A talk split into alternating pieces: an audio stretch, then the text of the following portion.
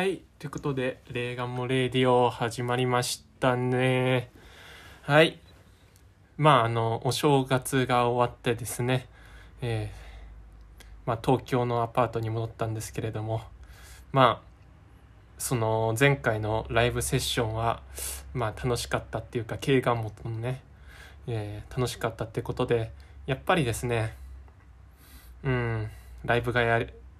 ね、ライブ、ライブハウスでやりたいなって気もするんですけれども、まあね、パンデミックが収まりそうにもないんで、ちょっと悩ましいところではありますが、えっとですね、まあそういう話はさておき、今日はですね、あの僕の好きなバンドのザ・スミスのですね、曲、ある曲についてちょっとレビューというかちょっと語りたいなと思いまして、はい。まあ、えーこのラジオをやってるわけなんですけれども、えっ、とですね、今日やる曲というか今日こう取り上げたい曲はですね、There is a light that never goes out というスミスの、まあ、すごい代表的な曲なんですけれども、まあ、あのその曲についての、まあ、レビューって言ったらいいのかな感想って言ったらいいのかなそういうものをですねあのインスタグラムにちょっと、まあ、絵日記のような形式で書いてまあなんていうかうんそれをもとに今日はちょっとこの曲について話してみたいなと思います。はい。ということで、まずはそのですね、絵日記を読み上げてみたいと思います。はい。スミスの代表曲、The is a light that never goes out。訳すと、決して消えない灯火。この灯火とは何なのだろうか歌の中に出てくる主人公の心の中の灯火だろうかそれとも主人公をどこかへ連れ連れ出してくれる誰かの車の灯火だろうか。ジョニー・マーのメローでマイナーなギターが弾き語りのように和音を奏でマイク・ジョイスのドラムが機械的リズムを刻みテンションは低いがメロディアスなアンディ・ルークのベースが曲の中でうなり続ける。そのアンサンブルはモリッシーの歌の歌に陰影を与えドラマティックにしている。今夜どこかへ連れ出してよ。家に居場所のない主人公の切実な思いから歌は始まる。そのどこかは音楽があって人々が生き生きとしているところだ。主人公の心の灯火を燃やし続けたい。そんな思いの丈が曲の前半では切々と歌い上げられている。しかしサビ。2階建てのバスが激突して君の隣で死ねたら天にも昇る死に方と主人公は身勝手な心中を妄想し始める。これは妄想の域を出ない。だから暗がりの地下道で心中のチャンスだと思っても不思議な恐怖がそれをさせなかったのだ。この曲には灯火に象徴される生への欲求と妄想の死が共存する。シンセサイザーのメロディーがその狭間を行き来しているようだ。この曲は寂しいが明るいのだ。切実だが同時にユーモアも感じる。多くのアーティストに愛され愛されカバーされてこの曲の灯火が灯され続けるのはそうした理由からだろう。というまああのインスタグラムに上げたレビューなんですけれどもそうですねこのレビューを書いてまあ改めてこの曲について考えたんですけれどもやっぱりですねとってもこの印象的なのはジョニー・マーのこのまあコードワークですよねこの曲におけるコードワーク。ね。まあどんな感じかっていうとですねこの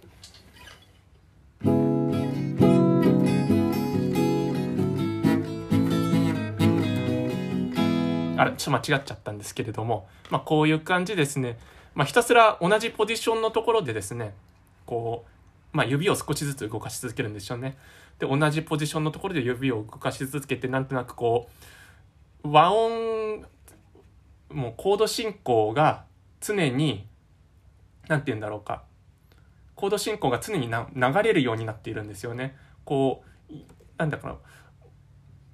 共通すなんか次に次の和音につなげるためのなんかちゃんとなんていうかもうきっちりとこう和音が変わるんじゃなくてなんか音のいくつかの成分あの要素はちゃんと残しつつ次の和音に行くという感じですね例えば前の和音ではちゃんと,、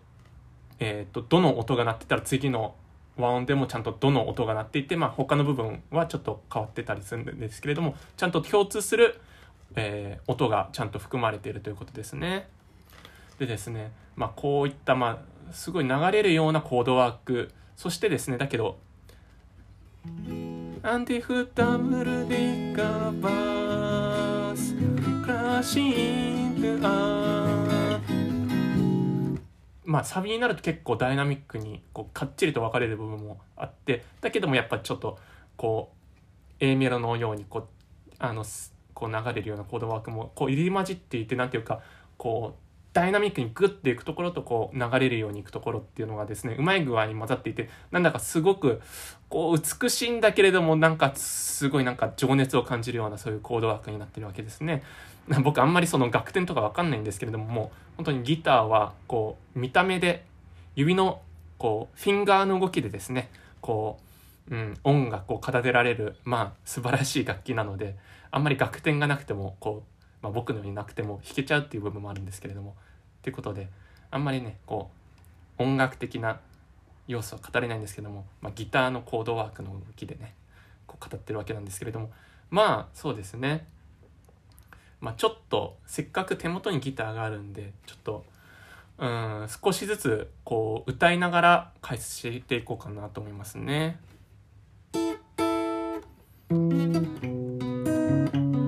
Take me out tonight. With your music and the people who are young and alive?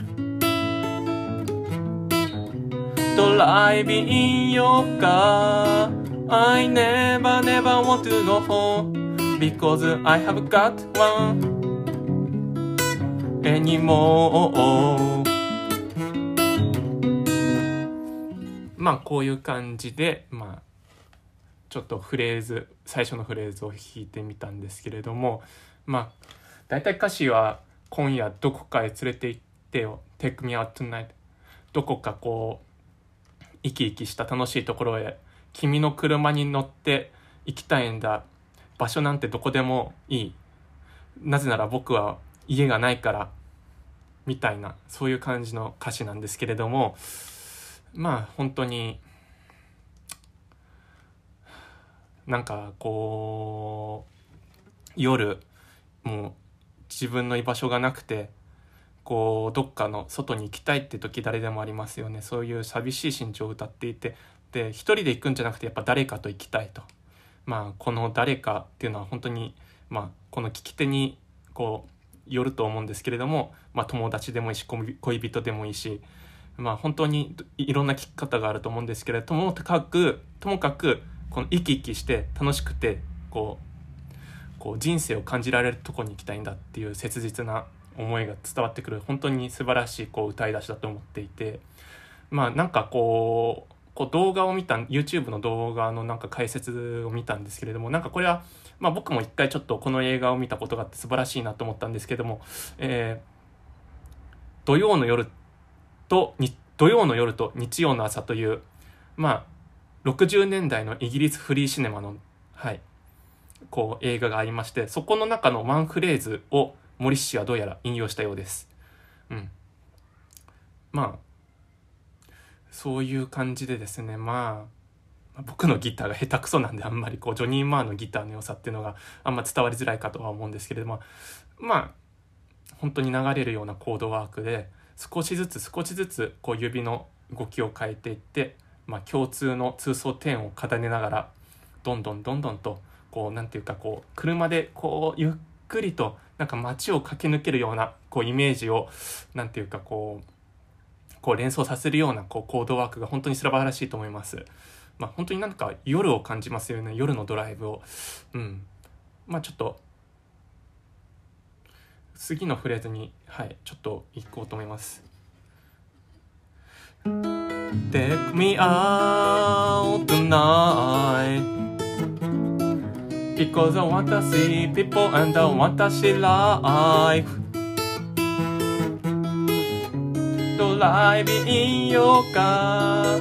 Oh please don't draw me home Because not my home their home welcome no more っていうねこうサビに行く前のこのフレーズなんですけれどもちょっと ラジオの前だと結構緊張しちゃって歌詞が本当に正確に合ってるかっていうのがちょっと 自分でも自信がないんですけれども何ていうかこうねまあさっきのフレーズのちょっと繰り返しみたいな感じではあるんですけれどもまあもう車から降ろさないでくれと。もう本当にお願いだ車から降ろさないでくれ。本当に居場所がないんだ。だから本当にうん僕はこのドライブを続けたいんだっていうねそういう心情がよく伝わってくる本当にまあ A メロの後半だったと思うんですけれどもでですねうんこっからあれですね有名なうんサビに行くんですね。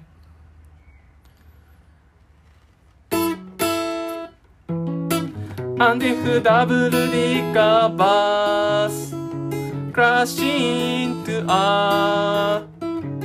to die by your side such a heavenly way to die and if ten don't truck kill the boss boss to die by your side well the pleasure and please mine まあこういう感じでうん本当に and if double digger was crash into us うんもしも2階建てのバスが僕たちの車に突っ込んだら to die by your side such a heavenly way to die そして君の隣で死ねたらそれは本当に天にも昇る死に方だっていう感じの歌詞なんですけれども強烈ですよね And if ten don't try kill the boss for us to die by your side well the pleasure and please is mine うんそして10トンのトラックが僕たちを殺したらそれは pleasure and いや pleasure and pleasure mine そうだ喜びと誇りは僕たちのものって本当にこれうんいや僕たちのもの僕のものなんですけれども本当にこれは本当に怖い怖いけれども同時にいや本当に怖いですよこれはうんこれ心中っていうか本当に心中の歌詞なんで怖いです本当にこの歌詞は怖いんですけれどもですけれどもこれはですね妄想の域を出ないっていう部分もポイントだと思います。まあ、2番目にその証明する歌詞のフレーズが出てくるんですけれども実際はやらないんですよ。実際はやらないし妄想の域を出ないんですけれども彼と心中をしたいし彼の隣で死ねたら本当にそれは誇りであり喜びであり天にも昇る気分っていうサビなんですけれどもまあこれはですねこの妄想の域を出ないっていうのがポイントなんですねこのサビの。うん。だ、だと思う。いや、まあこれは僕の解釈ですよもちろん。妄想の域を出ない。で妄想の域を出ないけれどもそういうことを妄想して君の隣でこうドライブをしているそんな夜。うん。いやこのドライブそのものも妄想かもしれないしまあ本当にまあ、妄想なのかもしれないです。この全体歌の全体の歌詞が。けれどもですねうん。まあちょっと先に解説しちゃいますけど2番の歌詞でですねこう暗がりの中のトンネルの中で、まあ、これは心中をするチャンスだと思ったんだけれどもある恐怖がですね僕のことを捕まえて押しとどめたっていうそういう歌詞のフレーズが出てくるんですけれどもね、まあ、ここから証明されるようにねまあ本当はしないんですよ。この心中っていうのは。妄想の域を出ないんですけれども。この妄想してるだけで本当になんかこうこのなんか妄想してるだけでなんか満たされてしまうというかこう妄想することだけでこう誰かを願望する欲求っていうのが満たされていくというかもうなかなか説明できないですねこれは本当に。こうそういう心中をする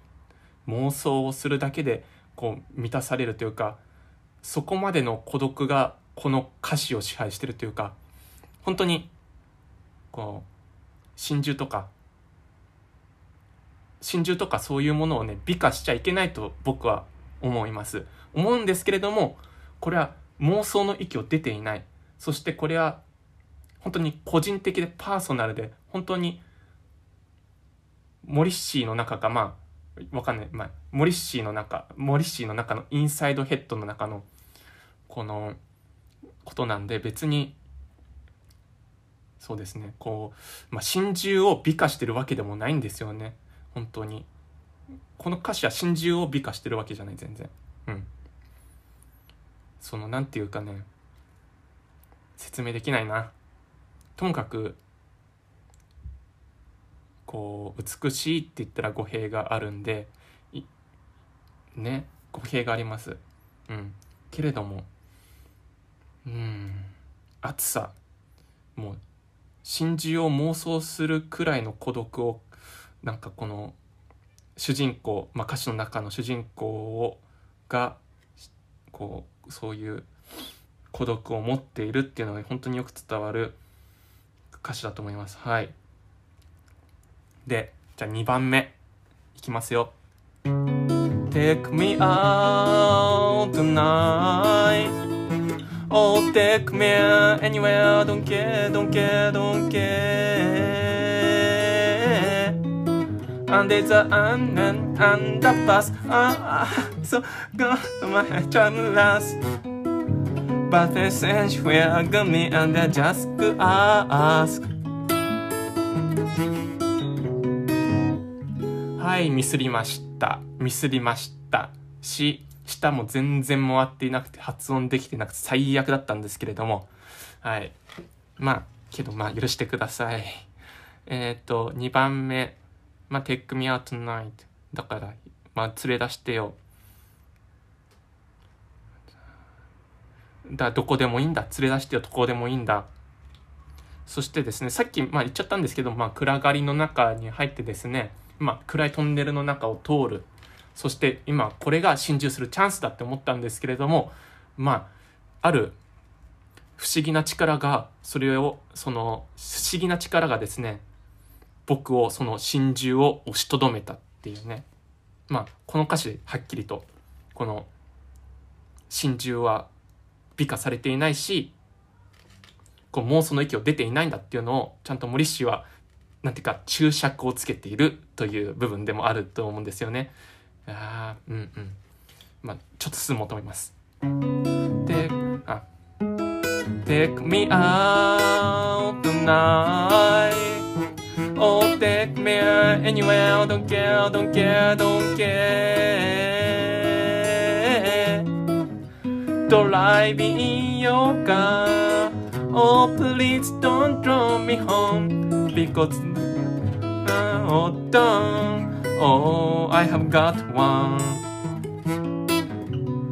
はい、またミスっちゃいました。すいません。でですね、まあいいや。まあ、まあ大体言ってることは、まあずっと同じなんです。まあ僕を連れ出してよ。あの、車から降ろさないでよ。僕にはもう家がないんだからっていうのをね、こう、エモーショナルに。いや、さらにエモーショナルを持ってに、こう、まあ、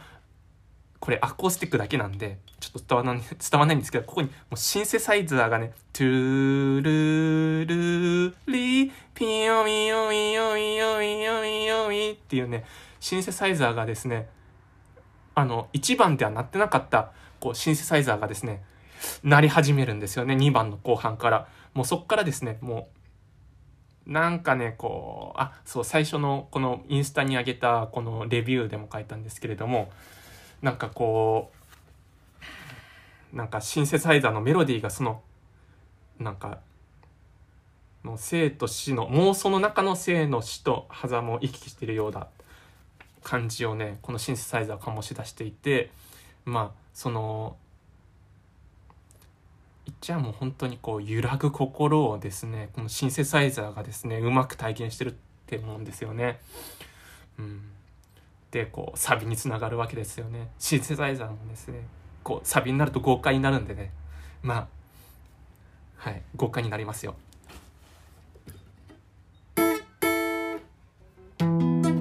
アデフダブルディカバースクラシントゥアー side Such a heavenly way to die. And if then don't drag Kill the boss for to die by your side While the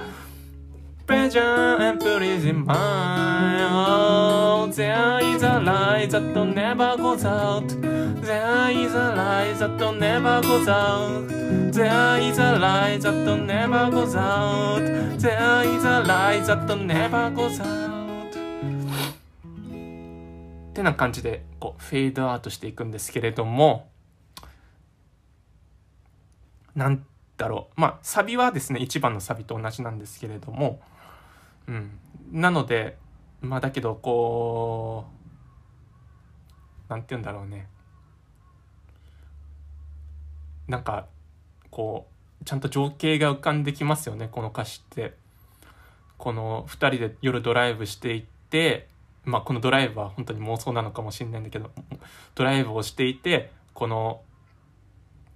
なんて言うんだろう青年がです主人公の青年がですよこの運転している彼の横顔を見てですねこう思うわけですよ。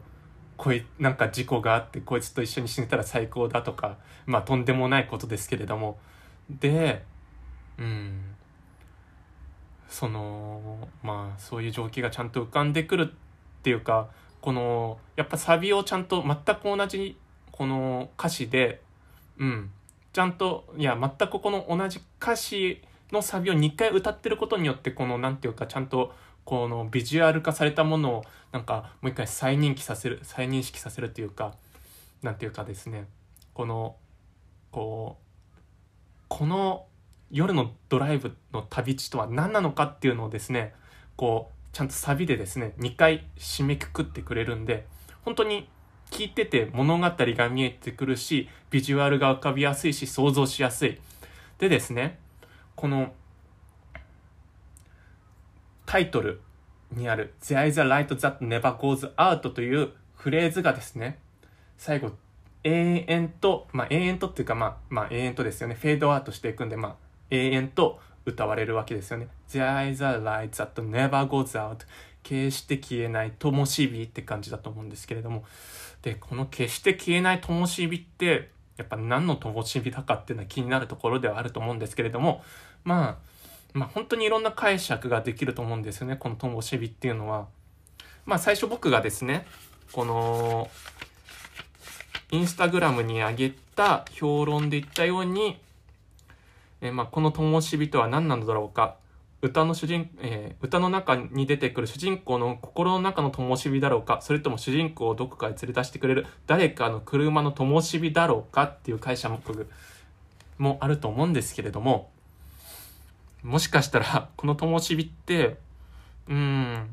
この主人公の家の灯火なのかもしれない。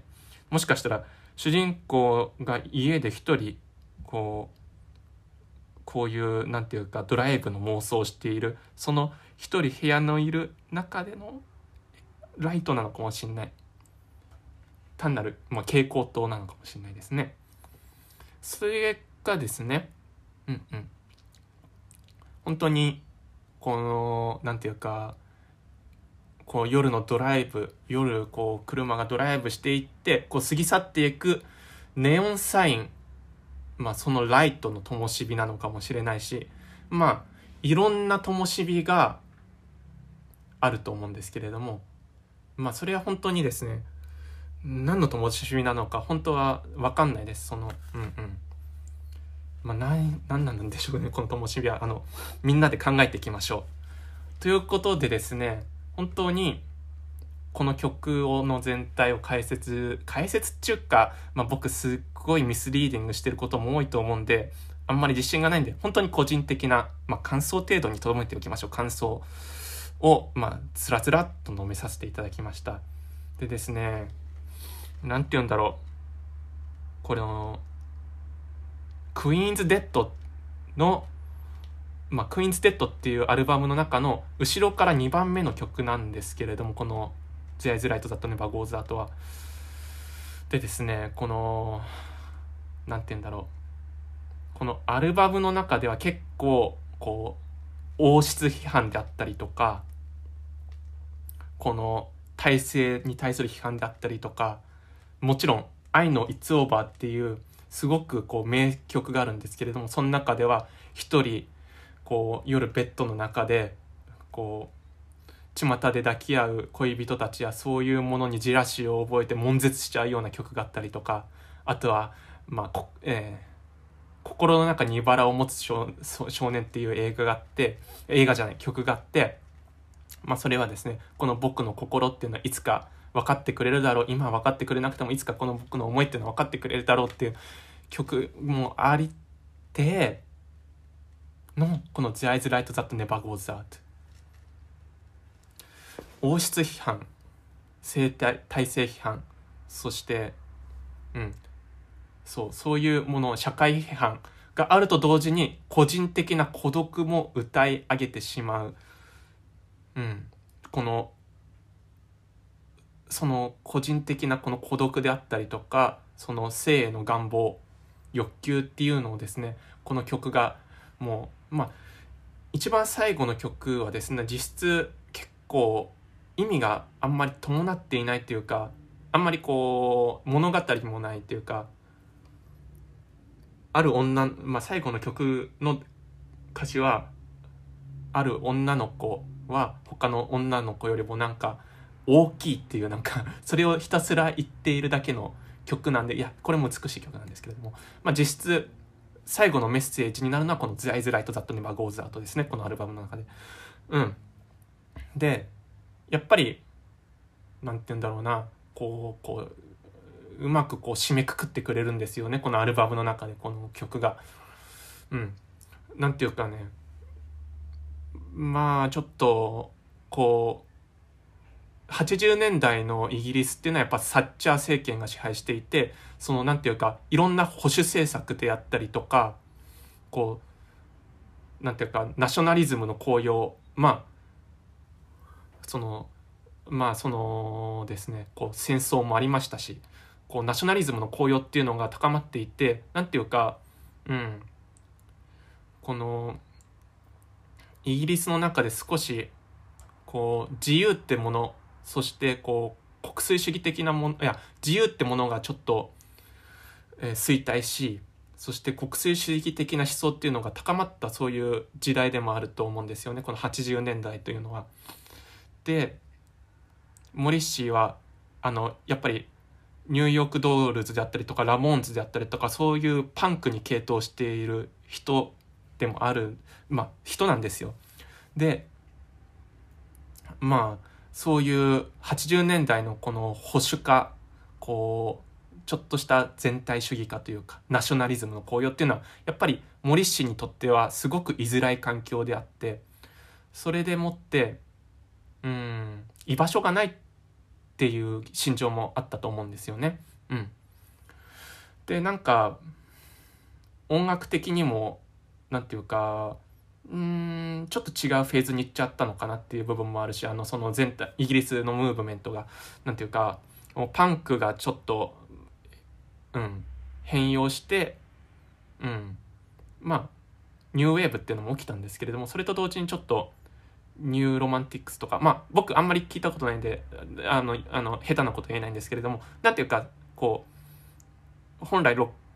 クの持っているメッセージ性であったりとかこう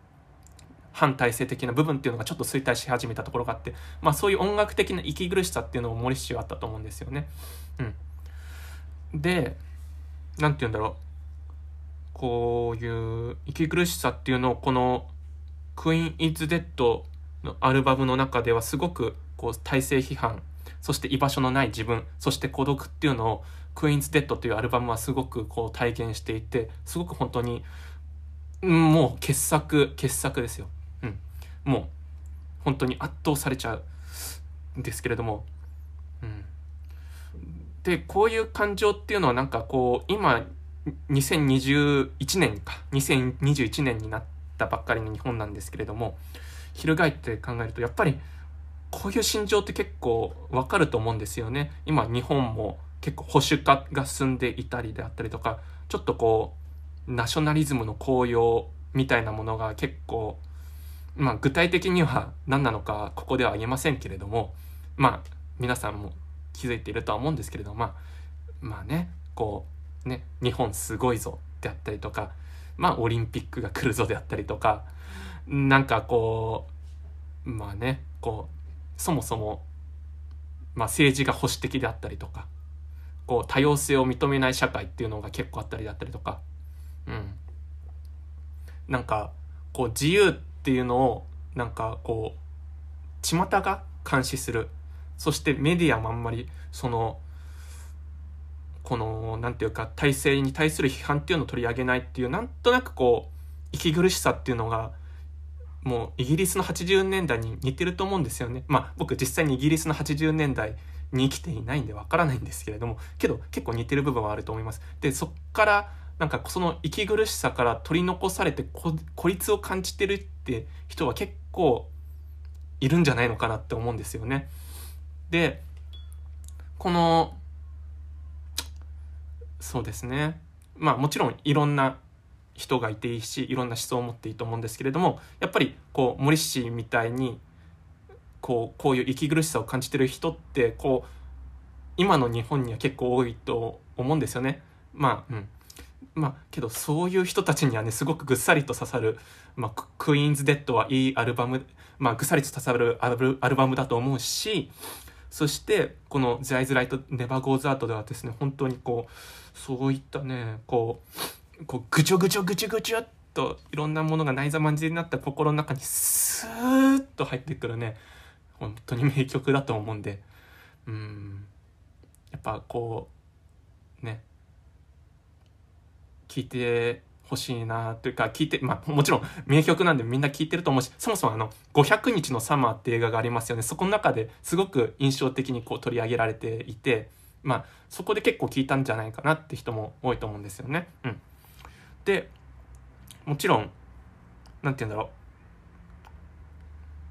えっと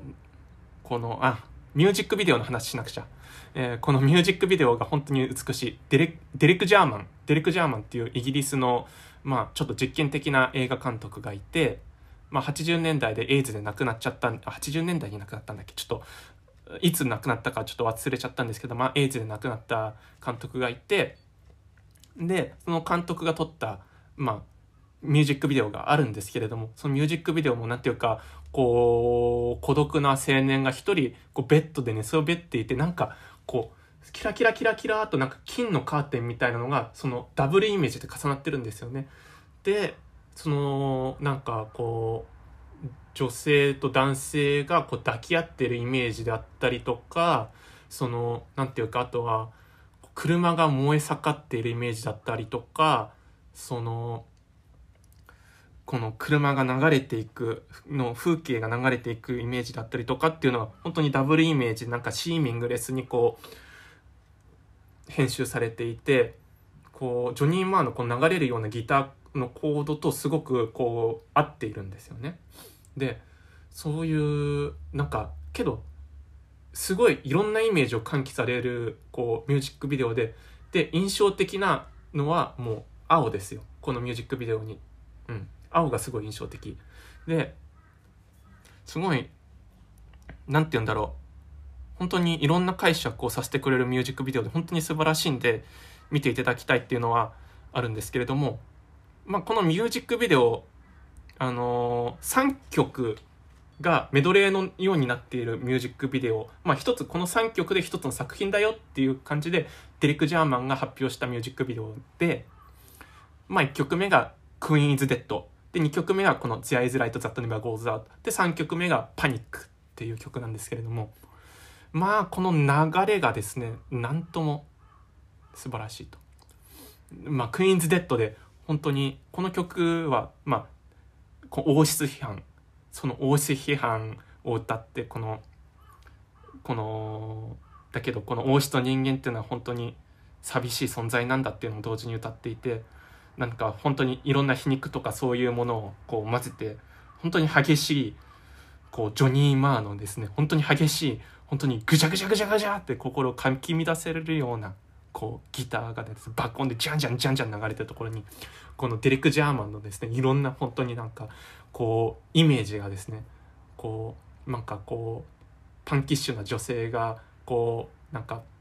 女王の格好をしてみたりとかこうそういうあとは本当によくわかんない抽象的な物体だったりとかあとバラバラがぐるぐるぐるぐるぐるって回るそういうモンタージュそういうモンタージュであったりとかそういうのがですねこのクイーンズ・デッドのもう中ではですねこう入り混じっていてですねこのミュージックビデオのこのぐちゃぐちゃぐちゃぐちゃって頭がこんがらがった後にタッタンダダダダダララってこうこうスーッと入ってくるんですよね。次の「The Eyes Light That Never Goes Out」にスーッと入っていく。うん。で本当にねそのこの流れが最高でもうさっき言っちゃったんですけれどもこの体制批判とこの個人的な寂しさっていうものがこうリンクする形で入っていくっていうのがこのミュージックビデオの作品からも伺えて本当に素晴らしいんでこれリンク貼っておくんではい。いやつかもう見ちゃったな見ちゃったよなっていう人は多いと思うんですけれども、まあ、改めて僕は必要言う必要がないとは思うんですけれどもいや見てほしいなといや本当にスミス好きだなって僕は思うんですけれども自分が。いやけどなんだろうな僕だけど結構見落としてる部分とかもかなりある人間なんで全然自信がないんですけれどもだけどこの曲に関してはですね結構ライブとかでもカバーしてるし、まあ、毎度のこと毎度のようにカバーしてるんでこの曲に関してはちょっと語ってもいいのかなって思ったんで今日はちょっと収録してみましたということでどうでしたか？今回の「レーガンもレディオ」いやー語っちゃいましたね。うん。でギターもここにあるってことでねギター片手に語るっていうのもこれからやってっちゃっていいのかなと思いますね。どうですか？2021年のはい年始めにまスミスの Queen Is Dead でも聞いてこういろんな思いをですねこうグーッとグーッと掴まれてみませんかね？ということでレーガンもレイディオここら辺でまあおさらばしたいと思いますまあ楽しい時がね、すぐ過ぎちゃうんですよね。ということで、またお会いしましょう。ということで、